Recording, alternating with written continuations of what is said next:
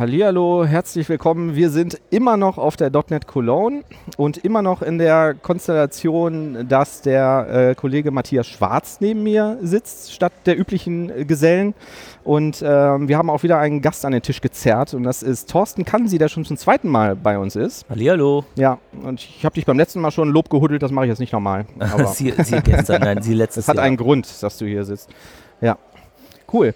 Ähm, du bist hier und hältst eine Session. Genau. Und zwar zum Thema. Ja, das Thema ist ein bisschen sperrig. Ähm, das ist dann sowas geworden wie ähm, Visual Studio als Entwicklungstool für SQL-Server-basierte Datenbanken. Ja. Ähm, will aber heißen, dass ich den Zuschauern mal zeigen möchte, was Visual Studio so out of the box an Möglichkeiten bietet, um Entwicklung mit SQL Server oder Entwicklung von SQL Server Datenbanken voranzutreiben. Also sei es jetzt ein Data Compare, sei es ein Schema Compare, sei es die Verwaltung von ähm, Objekten, ähm, die auf dem SQL Server existieren, Tabellen, Funktionen, Prozeduren und so weiter. Ähm, wie ich die halt im Visual Studio zusammen in meiner Solution ähm, halten kann und dann auch in meiner Quellcode-Verwaltung zum letzten äh, Endes dann ähm, verwenden kann an der Stelle. Also Das einfach eher so etwas so nach dem Motto, ihr habt schon Visual Studio, gucken wir, was ihr damit machen könnt. Vielleicht müsst ihr ja gar kein teures Dritthersteller-Tool kaufen. Und das sind dann auch Features, die über das hinausgehen, was SQL Server Management Studio dann Ja, bietet. ja, also definitiv das Management Studio, also SQL Server Management Studio ist ja für ähm, Administratoren eher gedacht. Also klar kann man damit auch entwickeln, das mache ich persönlich auch eigentlich sehr gerne. Aber es ist doch eher, hat den Fokus halt auf die Gesamtheit des SQL-Servers. Und das ähm, Visual Studio ist ja halt ähm, per Definition etwas für den Entwickler. Da kann ich auch vieles machen. Ähm, aber der Fokus ist immer auf Entwicklung und ähm, da fehlen im Vergleich zum Management Studio eigentlich eine ganze Menge Funktionen, die der normale Entwickler wahrscheinlich entweder gar nicht oder sehr, sehr selten nur benötigt. Und dann kann er ja immer noch zum, zum Management Studio greifen. Das eine schließt ja nicht zwangsläufig das andere. Ich habe so ein, ähm, also ich habe das jetzt auch schon seit mehreren Jahren nicht mehr genutzt, diese Database Projects bei Visual Studio, habe aber auch kürzlich noch die Erfahrung gemacht, es gibt ja häufig Kunden, ähm, bei denen man so ist, die dann irgendwie anfangen, so Wetgate-Produkte zu kaufen. Ja. Und ich habe letztens irgendwie noch irgendwie gesehen, so, hä, was machst du hier irgendwie, ein Data Compare, Schema Compare, da geht doch mit Visual Studio auch. So, und alle sind vollkommen überrascht und sagen, hä, wie denn? Das, So, ist, was- gena- das ist genau das, das Ziel halt heute von dem, äh, von dem Vortrag. Also ich will jetzt Redgate oder die anderen Hersteller da Nein, nein, nein. irgendwie äh, diffamieren oder so etwas. Ähm, die Tools, muss man sagen, von Drittherstellern sind dann auch noch ein Quäntchen besser, keine Frage. Aber bei gerade großen Unternehmen ist es immer so eine Sache, bis die mal bestellt sind, dann ist es nicht die aktuelle Version oder dann scheut man halt die Lizenzkosten irgendwie. Und dafür ist das, was Visual Studio halt äh, früher mit den Server Data Tools, mittlerweile halt integriert ins Visual Studio, ähm, bietet eigentlich gut genug, dass man sagen kann, okay, ich komme jetzt damit zurecht, auch wenn es vielleicht nicht hundertprozentig komfortabel ist oder vielleicht das eine oder andere durchaus mal eine Macke hat. Aber es ist besser, als, naja, alles zu Fuß zu machen oder einfach Dinge irgendwie, ich weiß es nicht, wie sich irgendwas zusammenzustricken oder so. Ja, also jetzt mal, also für, für den Zuhörer, der jetzt ähm, sagt, was, das funktioniert, ähm, der hat jetzt vielleicht gerade irgendwie sein Windows, äh, seine Maschine neu aufgesetzt, hat ein Visual Studio installiert. Und jetzt, wie fange ich jetzt an, wenn ich irgendwie. Also es, es gibt da mehrere Möglichkeiten. Also ich kann mit einem Datenbankprojekt anfangen, das heißt, ich lege ein neues Projekt an, das ist dann vom, vom Typ ähm, Datenbank und dann kann ich äh, mir das Projekt erstmal anlegen lassen und von dort aus könnte ich dann hingehen und entweder eine bestehende Datenbank importieren. Was macht das Visual Studio? Es guckt sich an, was es alles findet, skriptet das Ganze, legt das in das Projekt und ähm, in dem Moment habe ich das gesamte Datenbankprojekt, zumindest den, die Struktur, nicht den Inhalt, also nur den Aufbau, ähm, in meinem Visual Studio. Und ähm, der Vorteil, den ich da habe, ist, das Visual Studio versteht die einzelnen Objekte. Das ist also nicht eine lose Ansammlung von SQL-Skripten, die nichts miteinander zu tun haben, sondern es gibt einen regulären ähm, Kompilierungsprozess, der prüft also, ob alles auch gültig ist, ob die Namen stimmen, ob auf Objekte ähm, referenziert wird, die auch existieren und so weiter und so fort. Und ähm, den Moment kann ich von dort aus weiterentwickeln oder ich benutze das einfach nur aus äh, Gründen der ähm, Versionierung. Also ich kann das dann sehr schön einchecken und äh, in mein Git oder SVN oder was ich da möglicherweise am Start habe, einfach verwenden. genau, also du hast so dann wirklich auch dein Datenbankprojekt versioniert in der Quellcode-Verwaltung. Genau. Was so du ja sonst ja. nur hättest, wenn du die ganzen, was weiß ich, Creates oder Alter-Skripte dauernd einchecken würdest genau. oder so handelst. Also ne? das wäre so eine Möglichkeit. Die andere Möglichkeit wäre wirklich wieder so ein Datenbankprojekt anzulegen und dort quasi uh, from the scratch die Objekte zu erzeugen, sei es Tabellen, sei es ähm, Prozeduren, Funktionen und Für so weiter. Für denjenigen, der gerne SQL-Code dann schreibt.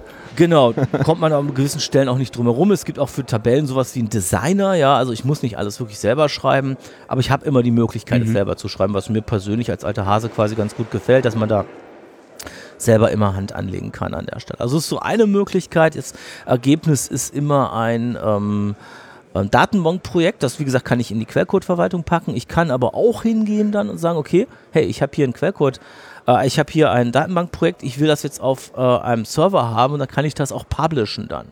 Und dieser Publishing-Prozess ist da eigentlich relativ clever der geht hin und schaut, was schon existiert auf dem Server, also was nur modifiziert werden muss, was vielleicht äh, komplett angelegt werden muss. Das ist eigentlich eine ganz nette Geschichte. Das heißt, der macht so ein Delta-Deployment. Genau, eigentlich ist es so ein Delta an der Stelle. Also im Hintergrund werden auch Deckpacks und ähnliches verwendet, also die Technik, die man auch vom SQL-Server dann kennt an der Stelle. Und ähm, ich kann so damit quasi die Datenbank auf den neuesten Stand bringen. Wohlgemerkt immer nur an der Stelle das Schema. Und dann gibt es, glaube ich, da diese Publishing Profiles. Ne? So, das sind genau, genau, das sind diese Publishing Profiles, da steht im Wesentlichen die einzelnen Details drin, die Einstellungen, die ich da habe. Und natürlich der Connection String, also wo das Ganze hingepublished werden soll. Ich glaube, das Spannende ist, glaube ich, dass man äh, diese, ähm, dass man auch Parameter praktisch in seinem Projekt haben kann, die man dann in den Profilen dann wiederum äh, ja, bestücken also kann, sodass ich dann unterschiedliche Varianten der Datenbank zum Beispiel mit einem Klick einspielen kann, die dann zum Beispiel irgendwelche anderen Seed-Daten drin haben. Ja, also im Prinzip kann ich das machen, also ich kann es sehr komplex, komplex machen. Ähm, das ist dann, äh, technische Grundlage ist dann der SQL CMD-Modus und da kann ich in der Tat ähm, Variablen Werte geben, also wenn ich zum Beispiel ähm, gewisse Einstellungen haben möchte, sei es jetzt der Name von gewissen Objekten oder vielleicht von der kompletten Datenbank oder ähnliches, kann ich das schon ähm, parametrisieren, wenn ich das möchte mhm. an der Stelle. Aber das, das ist dann vom, vom Handling her dann doch irgendwo ab einem gewissen Punkt einfach zu unhandlich. Also es geht, ja, aber toll gemacht, sieht anders aus. Also würdest du nicht unbedingt empfehlen, wenn es nicht unbedingt sein muss? Nicht unbedingt. Das sind so die Grenzen, wo man sagt, okay, wenn ich da weiter rausgehe, macht es vielleicht dann doch Sinn, das mit anderen Tools zu machen, ähm, sei es um Dritthersteller-Tools dann. Aber wenn ich das jetzt nicht unbedingt muss, weil ich vielleicht einfach nur im Profile den Namen der Datenbank ändere, dann kann ich das eigentlich ganz, ganz easy machen an mhm. der Stelle. Ähm, jetzt hast du vorhin gesagt, da wird ein Delta gemacht. Ja. Ne? Und jetzt ist ja so ein klassisches Szenario, ich habe jetzt irgendwie einen Staging-Server und vielleicht einen Production-Server. Mhm. Und ich würde jetzt, ähm, korrigiere mich, wenn das falsch ist, ich mache jetzt irgendwie, ich habe jetzt meine Änderungen in meinem Datenbankprojekt, lasse dieses über dieses, wie hieß das, Publishing, das Delta machen zu meiner Staging-Datenbank und könnte das jetzt ausliefern. Also das Delta quasi, ja, um das also auf den neuen Stand zu bringen. Ich, ich würde sogar noch einen Schritt weiter ausholen. Ich würde einfach sagen, ähm, das machen wir bei einigen Kunden so. Entwickelt erstmal und dann lasse ich eigentlich, dann ist es dem Entwickler ja freigelassen, ob er jetzt selber mit Management Studio oder ob er irgendwelche Tools benutzt. Und irgendwann ist man fertig und sagt, okay, man braucht jetzt die Datenbank so, wie sie ist. Und dann kann man hingehen und ein Schema Compare machen und sagen, okay, hier ist die lebende Datenbank, die entwickelt und getestet wurde, also zumindest erstmal in der, in der äh, Entwicklung getestet wurde soweit. Dann importiere ich das quasi in das Datenbankprojekt hinein, indem ich damit da halt die Deltas ziehe und dann habe ich ein Datenbankprojekt, was genauso aussieht wie meine Zieldatenbank. Und dann kann ich dieses Deckpack zum Beispiel nehmen, also wenn ich keine lebende Verbindung habe zu dem ähm, Staging-Server und dieses Deckpack deployen zum Beispiel. Das heißt, erstmal entwickeln und dann zum Schluss quasi die ganzen Änderungen ähm, einsammeln und äh, später dann auch skripten lassen automatisch. Mhm. Also es gibt immer wieder Kunden, die gehen hin und sagen, ja, wenn ihr was entwickelt, liebe Entwickler, dann schreibt das in irgendeiner Formel im Excel-Sheet oder Word äh, oder Note mit oder so. Das ist äh, Steinzeit natürlich irgendwo. Das geht, das ist viel zu fehleranfällig und es geht einfach viel eleganter. Das heißt, entwickeln, dann in das ähm, Datenbankprojekt und dann halt ein Publishing hin zu ähm, dem Staging-System und später mit dem Deckpack dann auch ganz einfach in die Produktion cool. an der Stelle. Und das funktioniert aber vermutlich leider nur mit Microsoft SQL Server. Das funktioniert und nur mit anderen SQL Server. Azure vielleicht basierten Daten. Ja, also letztendlich bedeutet also SQL Server an der Stelle dann auch Azure, ja. ja. Also sei es on-premises oder entsprechend äh, in der Cloud, aber es geht jetzt nicht mit MySQL oder Oracle oder sonst irgendwas. Ja, ja, ja. Das funktioniert nicht. Aber es gibt noch andere Wege. Also das war ja eins, das ist so das, das große Thema rund um die ähm, Datenbankprojekte. Ich kann auch völlig ohne Datenbankprojekt zum Beispiel das Visual Studio benutzen, um sowohl das Schema als auch den Inhalt zweier Datenbanken zu vergleichen. Das ist eigentlich ganz nett. Ähm, ich kann also, wenn ich zwei Datenbanken auf einem Server oder auf zwei Servern habe, kann ich einfach einen Compare machen und er sagt mir hinterher, wo die Änderungen entweder im Schema oder im Inhalt waren. Das ist eigentlich ganz nett. Ähm, wenn man zum Beispiel sagt, okay, wir haben jetzt eine, einen Versionsstand, wir wollen den nächsten, ähm, den nächsten Schritt machen. Das heißt, man kann die Datenbank quasi auf dem Server einspielen, zweimal. Mhm. Eine macht man Read-Only, das ist quasi der Produktionsstand vom Schema und anonymisiert Daten oft. Und einen zweiten, da entwickelt man und später guckt man, wo sind die Unterschiede. Ja, also wo haben, haben sich da Unterschiede ergeben? Da brauche ich gar nicht mit dem Datenbankprojekt arbeiten, vielleicht möchte ich das ja nicht. Und es ist halt auch sehr mächtig, wenn es darum geht, wo sind denn Änderungen in den Daten geschehen. Und dann kann ich mir das entweder anzeigen lassen, vielleicht ist das etwas, was ich irgendwie manuell noch bearbeiten muss. Meisten interessieren mich dann aber dann Delta-Skripts, die ich erstellen kann, die halt die Inhalte anpassen. Mhm. Und das mhm. kann ich auch ganz normal mit dem Visual Studio machen, das kann ja mehr oder weniger out of the box. Und das ist so der, der zweite große Bereich. Und einen dritten hätte ich auch noch. ja, ähm, gerne. gerne ja. ähm, ich kann, wenn ich möchte, auch Unit-Tests machen für ah. ähm, CSQL. Okay. Also ich könnte zum Beispiel Funktion schreiben. Ein neues Feature? Nö. Okay. Das ist einfach nur ein sehr gut verstecktes Feature irgendwie. Also ich muss ja. zugeben, ich habe noch nie einen Unit-Test für eine Stored Procedure geschrieben. Ich war mal hier in Köln bei der .NET User Group und da war ein Mensch von Wetgate auch, der irgendwie deren Testing-System mhm. vorgestellt hat dafür und ich war irgendwie schwer beeindruckt davon und dachte, wieso geht denn das eigentlich mit, mit den Standardmitteln und habe so ein bisschen gegoogelt und habe irgendwie so ein Testing-Framework auf GitHub gefunden, aber nicht so Tooling oder so dafür. Ja, okay, aber, ich sag ja, ein sehr gutes ja. verstecktes Ja, ja, okay, ja, sehr schön. Also ähm, letztendlich, man kann mit Visual Studio natürlich erstmal ähm, Unit-Tests machen, also ganz normal für Code, also C-Sharp, Visual Basic.NET. Das ist vermutlich auch nicht das Weisheit letzter Schluss, also Frameworks haben dann schon eine gewisse Bedeu Bedeutung und Existenzberechtigung, aber ich kann auch hingehen und Unit-Tests genau nach dem gleichen Schema schreiben für TSQL-Code. Das heißt, ich könnte von, der, von der Reihenfolge könnte ich eine Funktion schreiben, die irgendetwas berechnet. Dann könnte ich genau nach dem ähm, Arrange, Act and Assert, könnte ich also hingehen, TSQL-Code schreiben, der das dann über, also im Wesentlichen die Funktion aufruft und dann guckt, wie das Ergebnis aussieht. Und da habe ich dann mehrere Möglichkeiten. Also ich kann halt gucken, wie ist das Ergebnis. So eine Skalarenfunktion kommt da 42 raus. Wenn 42 rauskommt, alles gut, ansonsten nicht alles gut. Und die Ausführung findet auch auf dem SQL-Server statt. Genau. Also letztendlich wird dann das auf dem Server ausgeführt, das Ergebnis wird zurückgenommen äh, und dann wird halt geguckt, ist es das Ergebnis, also ist es die besagte 42 oder sind es 30 Zeilen oder ich habe, wenn ich eine ganze Datenmenge vergleichen möchte, ähm, dann habe ich äh, entsprechende Möglichkeit, über einen Hashcode zu machen, also ob das dann rauskommt. Problematisch ist natürlich immer, wenn ich etwas teste, was sich was die Daten ändert. Das ist natürlich eine ganz andere äh, Baustelle dann. Aber wenn ich beispielsweise Funktionen habe, wie Logik in Funktionen, sei es Tabellen- oder Skalarwertfunktionen, kann ich die sehr, sehr leicht testen und äh, kann das ganz normal mit meinen Unit-Codes laufen lassen, äh, Unit-Tests laufen lassen. Das ist eigentlich eine ganz nette Sache.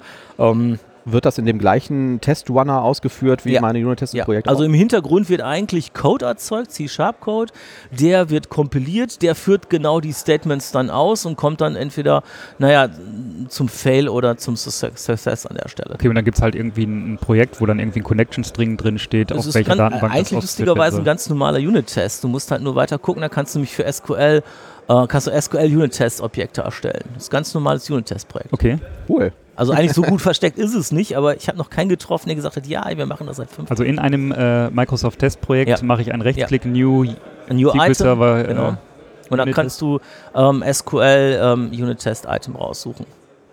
Das ist eigentlich relativ easy an. Das ja. muss ich mir zu Hause mal angucken. Sich nicht ja, so schmerzhaft cool. Ja. Nö, nicht genau. wirklich. Also klar, wie gesagt, wenn ich was an Daten ändere, dann habe ich natürlich nicht die gleichen Testvoraussetzungen beim nächsten Mal. Also es ist jetzt nicht einfach so, dass ich halt wild drauf lostesten kann. Aber gerade so Funktionen, die man hat und die vielleicht sonst schwieriger zu testen sind, damit ich halt so eine Art Regress, äh, äh, nicht Regress, Regressionstest beim nächsten Mal habe, wenn ich Änderungen, Optimierung durchführe. Aber Datenänderung wird das denn prinzipiell auch supported? Ähm, also prinzipiell ja, aber das Problem ist, dass die Datenvoraussetzungen beim nächsten Test Testlauf nicht die gleichen sind. Ja, genau. Okay, man könnte sich jetzt einen Test schreiben, der vielleicht erst den Datensatz ausliest. Ja, ähm, genau. Du müsstest irgendeinen deterministischen vielleicht schreiben, der erst sagt, ich leere die ganze Tabelle ja, und jetzt rufe ich die Function also auf und jetzt gucke ich, ob da meine Erwartung so, erfüllt genau. ist. Das so. würde schon funktionieren, aber das ist ja. natürlich irgendwann sehr, sehr aufwendig und dann wird es fehlerträchtig, nicht weil es halt nicht funktioniert, sondern bis ich das wirklich dahingestellt habe. Also da wäre es dann wahrscheinlich besser, die Datenbank aus dem Restore oder einem Docker-Container oder sowas hochzureißen an der Stelle. Mhm.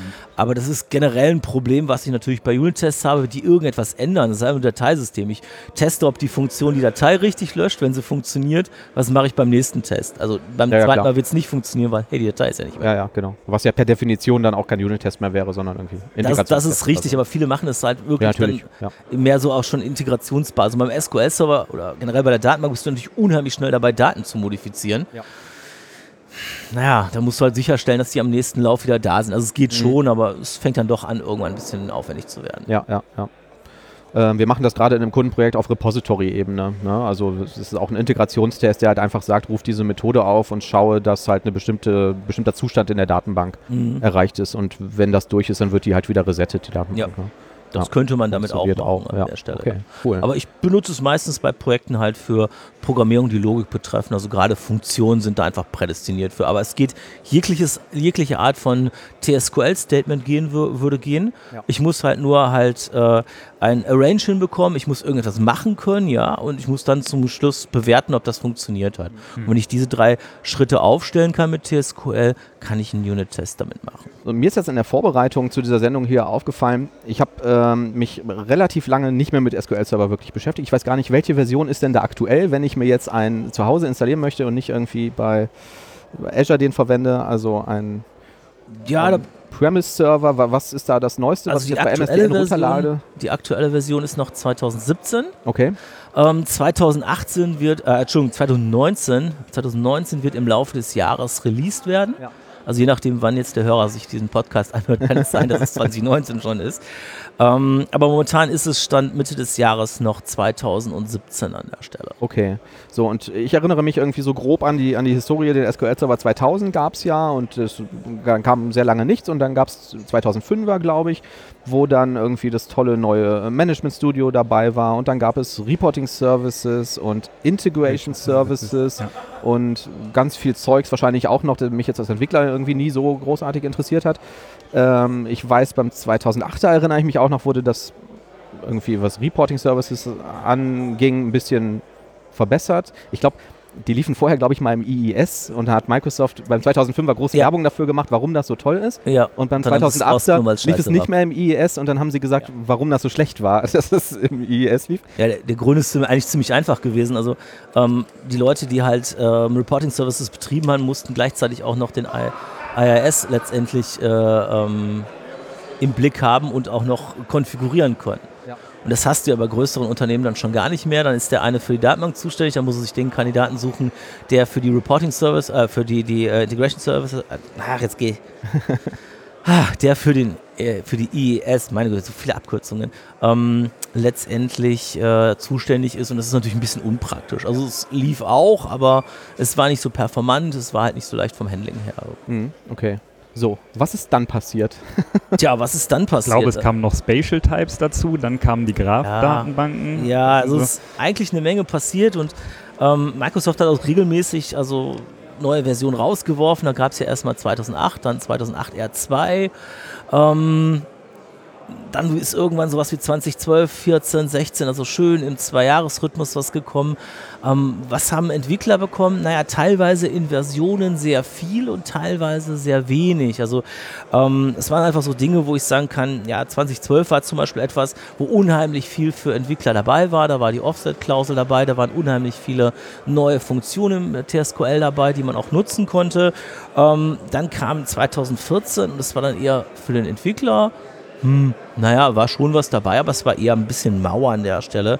Und vor allen Dingen auch ähm, Dinge, die teilweise, ich glaube, noch nie wirklich genutzt werden. So etwas wie Delayed Durability. Das ist was. Ja, das ist was. Das ist erstmal ein unheimlich toll klingender Ausdruck. Ähm, die Delayed Durability ist eigentlich äh, etwas, was ein bisschen böse ist. Und zwar, ich kann sagen, wenn ich sehr viele Änderungen in der Datenbank mache, dann mache ich ja immer die Änderungen in den Datenbanken, mache dann ähm, und behandle dann das, äh, das äh, Transaktionsprotokoll. Und diese Behandlung des Transaktionsprotokolls, also dieses Commitment, was ich da machen muss, das kostet Zeit.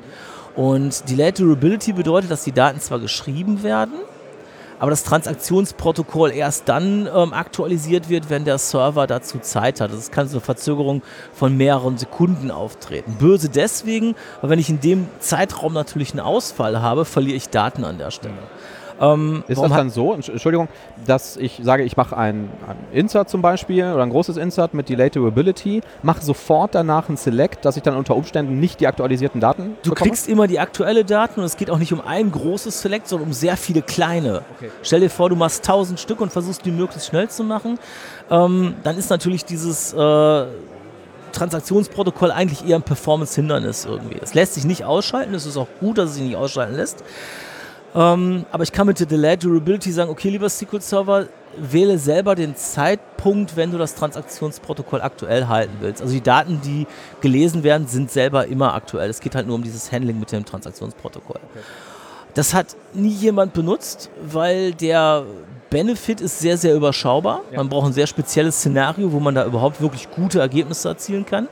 Dann ähm, ist es von, von der Syntax her ziemlich strange, was da passiert. Und es wird von keinerlei, soweit ich weiß, keinerlei ähm, ähm, OR-Mapper oder ähnliches unterstützt. Und das ist dann meistens schon der Tod irgendwie. Also das sind ja so Dinge, die dann dabei waren, wo man aber sagt, hey, äh, das ist jetzt nicht so fantastisch, äh, dass ich da wirklich hingehen muss und äh, mir das sofort, äh, keine Ahnung was, nutzen. Ab 2014 war das in, in der in und, der Version. Dabei. Und auf der Agenda für 2019, da stehen jetzt wieder große Änderungen an, oder? Aber es sind auch wieder, also für 2019 sind es auch eher überschaubare Dinge für den Entwickler. Also klar, das sind immer ganz tolle Sachen, es wird immer ein bisschen größer, ein bisschen schneller, man hat ein bisschen Unterstützung von neuer Hardware und so weiter und so fort. Aber bei 2019, finde ich, gibt es ein Feature, das, das flasht alle anderen. Also muss man ganz ehrlich sagen, also jeder, der schon mit dem SQL-Server gearbeitet hat, der wird eine Fehlermeldung kennen, die sagt, dass die ähm, binären Daten oder die Inhalte abgeschnitten wurden, weil das Feld nicht groß genug war. Warum? Weil ich versuche, in ein Feld, was ein Varchart 10 hat, zwölf Felder einzutragen, äh, Zeichen einzutragen. Was kriege ich? Ich kriege eine Fehlermeldung. Was sagt mir der SQL-Server nicht?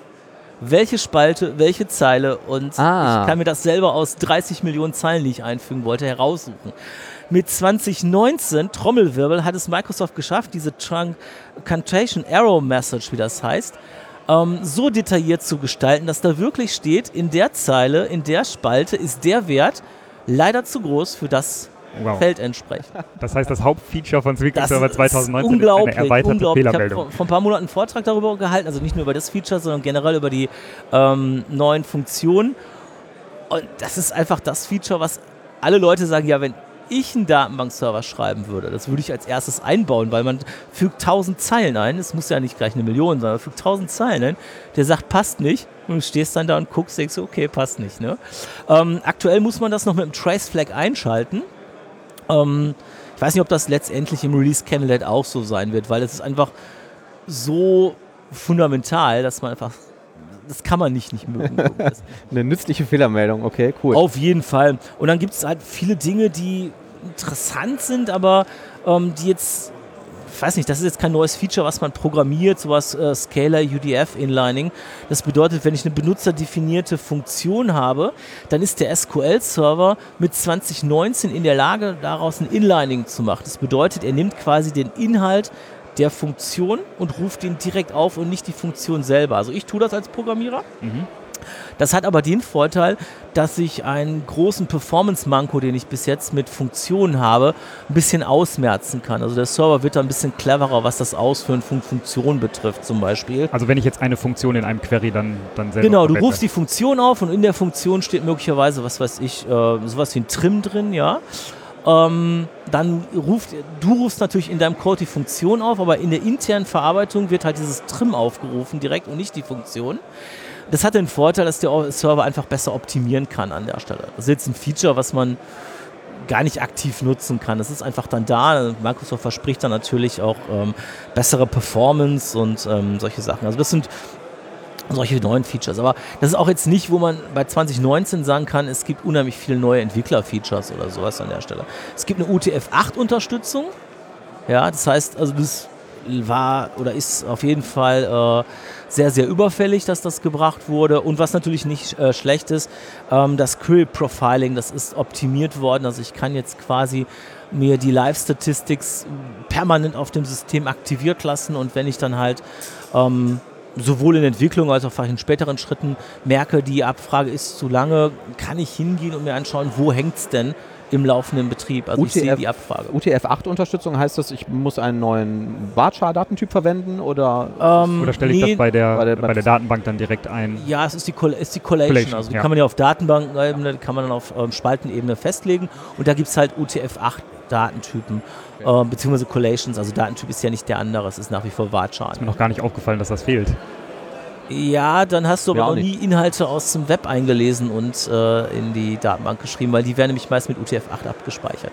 Also, aber das, was du gesagt hast, dass du das noch nie bemerkt hast, ähm, das habe ich schon mehrfach gehört, weil wenn du das irgendwo kommentierst und machst da Unicode draus, dann merkst genau. du das dann sowieso nicht irgendwie. Aber ähm, wenn du wirklich Inhalte mehr oder minder plain vom Netz in Datenbankspalten schreibst, dann wirst du das merken, dann stehen dann plötzlich seltsame Zeichen da drin. Was mich noch brennend interessiert, ich weiß, in irgendeiner SQL-Server-Version, Microsoft rührt da natürlich immer groß irgendwie die Werbetrommel und sagt irgendwie, hey, hey, das ist jetzt neu. Irgendwann gab es In-Memory-Tables. Ähm, ja. Wofür? Ähm, na, man könnte erstmal böse sagen, für Leute, die zu viel Arbeitsspeicher haben, aber theoretisch kann man ja nie zu viel Speicher haben. Ja. In der Tat gibt es äh, in Memory Optimized Tables, das war mit SQL Server 2014, wurde das eingefügt, wenn ich mich jetzt recht entsinne. Ähm, aber die Frage, wozu, ist einfach, ähm, in Memory Optimized Tables kann man sich gut vorstellen als eine Art Array im Arbeitsspeicher. Ich kann auf dieses Array, also ich bediene das nach wie vor mit TSQL, also da ist jetzt nicht, dass ich irgendwas programmieren muss, aber so von der Denke her. Ich kann auf die Daten zugreifen, das heißt, wenn ich die im Speicher habe und in Memory Optimized bedeutet, die komplette Tabelle muss im Speicher sein dass ich entsprechend auf diese Daten sehr schnell zugreifen kann, weil es halt eine andere Art ist, die Daten abzuspeichern. Dann kann ich auf der anderen Seite hingehen und sagen, ich möchte natively compiled procedures haben. Das heißt, ich kann aus Prozeduren und Funktionen was ganz Spannendes machen. Der ähm, SQL-Server kompiliert mir das. Er macht aus meinem TSQL-Code, macht er C-Code, also C-Code, kompiliert das, hängt das in seinen eigenen Adressspeicher und greift dann auf das gerade erwähnte ah. Array zu. Mhm. Das heißt, auf der, einen Seite C-Code, auf der anderen Seite Array. Das klingt, als wenn das sehr, sehr schnell gehen würde. Und in der Tat kann man da sehr, sehr, sehr schnelle Abfragen mitmachen, die gerade viele Berechnungen durchführen. Mhm. Ähm, es hat eine ganze Menge Nachteile und, und, Effekte, die man da so ein bisschen beobachten muss. Aber wenn man alles richtig macht, kann man dann teilweise ähm, Berechnungen durchführen, die Faktor 80 schneller sind als im Vergleich zu dem, was ich entsprechend äh, mit TSQL und normalen Disk-Based Tables habe. Aber so zum Verständnis nochmal, also diese In-Memory-Table, die ist dann auch nicht persistiert. Ich kann mir das wählen. Ich kann ja. In-Memory-Table einmal ohne Persistenz machen. Das heißt, wenn ich dann die Instanz runterfahre, dann ist natürlich die, äh, der Inhalt weg. Oder mit Persistenz. Das ist also wählbar pro Datenbanktabelle quasi. Okay. Also das, was mir spontan einfällt, irgendwie, das ohne Persistenz zu wählen, wäre vielleicht sowas wie Caching oder so, dass man. Ja, wäre eine Möglichkeit oder ein Kunde von mir, ja. die äh, machen für Autohersteller, die Design den Sound den Motoren machen. Ja. Also die gehen also hin und äh, stellen eine ganze Reihe von Mikrofonen um einen Motor, geben dann ein paar Mal Gas quasi, oder es wird ein paar Mal Gas gegeben und die ähm, Daten werden aufgezeichnet dann an der Stelle. Und das sind so Sachen, wo man sagt, okay, man möchte die Daten erstmal möglichst schnell speichern ja. und dann später verarbeiten. Würde denen quasi so eine Messstrecke verloren gehen, das sind dann immer so 30 Sekunden, na so what, dann würden sie einfach nochmal von vorne beginnen irgendwie. Ja. Ähm, für Caching wäre das vielleicht auch eine Möglichkeit, aber da gäbe es wahrscheinlich dann schnellere Lösungen letztendlich. Aber das wäre auch so etwas. Also wenn du viel rechnest, Zwischenergebnisse, ja. Ähm, wenn du halt ein Caching machen möchtest, wäre das auch eine Option. Es wäre natürlich keine Option für Stammdaten oder sowas. Ja, wobei mir auch gerade einfällt, also ich habe hab das zumindest immer so verstanden, wenn ich das jetzt wirklich für Caching verwenden würde und schreibe da jetzt irgendwas rein und greife dann auch immer wieder drauf zu, durch das integrierte Caching des SQL-Servers, wenn ich genug RAM auf der Maschine habe, ist das sowieso wahrscheinlich im Cache ähm, oder im, im Memory. Prinzip, Im Prinzip ist es, ist es wirklich so. Wenn ich genug RAM habe, dann würde er wahrscheinlich sowieso sehr viel cachen, aber ähm, der Zugriff würde aufgrund der Art der Speicherhaltung wahrscheinlich noch einen Tacken schneller funktionieren. Aber ähm, ob das jetzt so das Paradebeispiel ist, weiß ich nicht, aber machen könnte man es definitiv. Ja. Ähm, wie gesagt, der Nachteil ist, ich muss meine komplette Tabelle in den Speicher bekommen. Das heißt, wenn eine Datenbank mehrere ähm, in-Memory Optimized Tables hat, dann müssen alle in den Speicher passen. Wenn eine nicht passt, kann der SQL-Server die Datenbank nicht aktivieren. Und was habe ich dann? Erstmal ein größeres Problem. Also ich brauche dann eigentlich nur mehr Arbeitsspeicher. Und bei den Disk-Based Tables ist es ja so, dass du sprachst gerade an, die Daten, die benötigt werden, werden eingelesen. Das SQL Server hat sein eigenes kleines Betriebssystem, das nennt sich ein Bufferpool, der Teil, wo dann entsprechend gecached wird. Und ähm, wenn die Daten eine Zeit lang nicht benötigt werden, dann wird auch Neues in den Speicher gelesen. Das heißt, eine Dynamik. Man geht davon aus, dass der Arbeitsspeicher um Vielfaches kleiner ist als die Datenbank, sag ich mal, mit ihrer Summe der einzelnen Tabellen. Mhm. Mhm. Und bei In-Memory ähm, heißt es einfach immer, es muss komplett in den Speicher an der Stelle.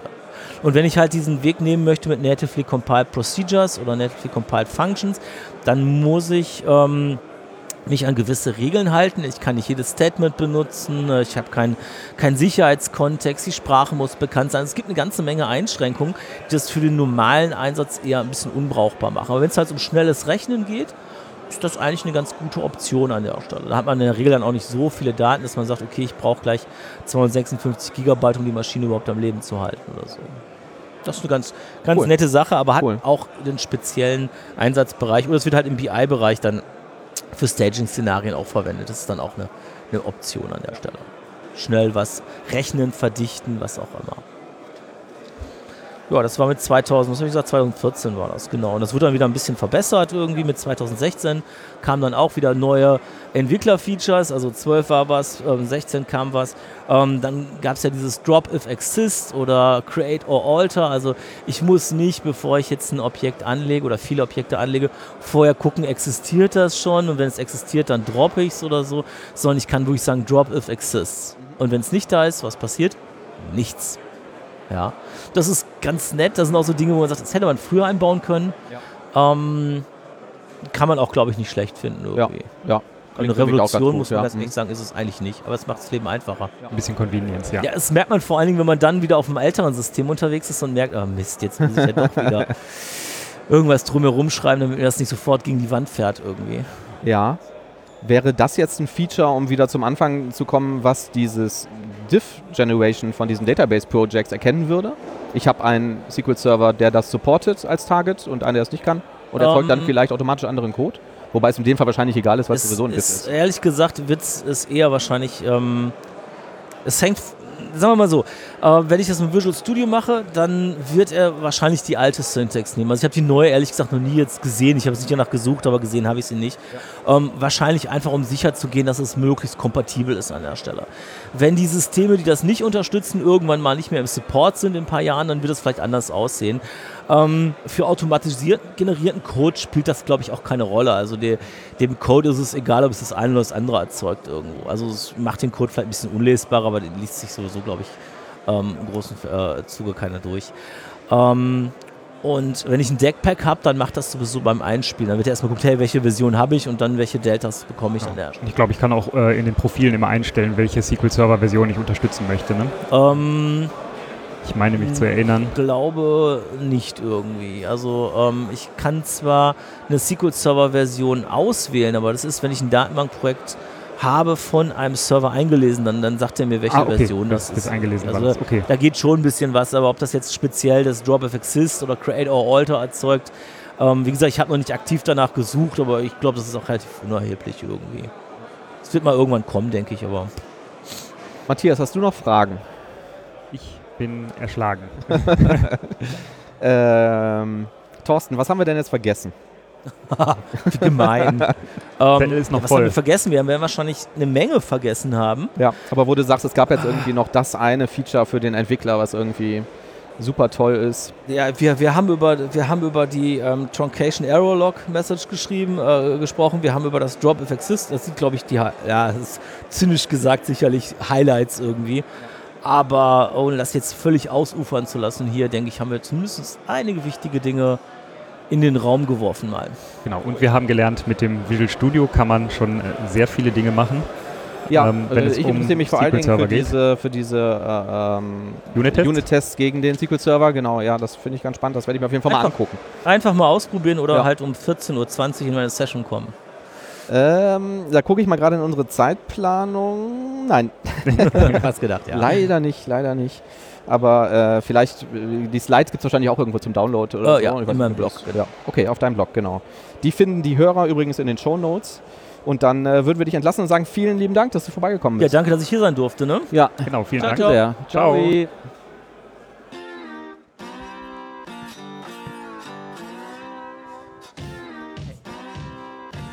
War gerade, als die Pause dann anfing, ne?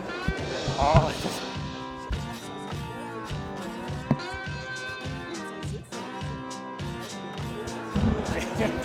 Der hat abgeschaltet.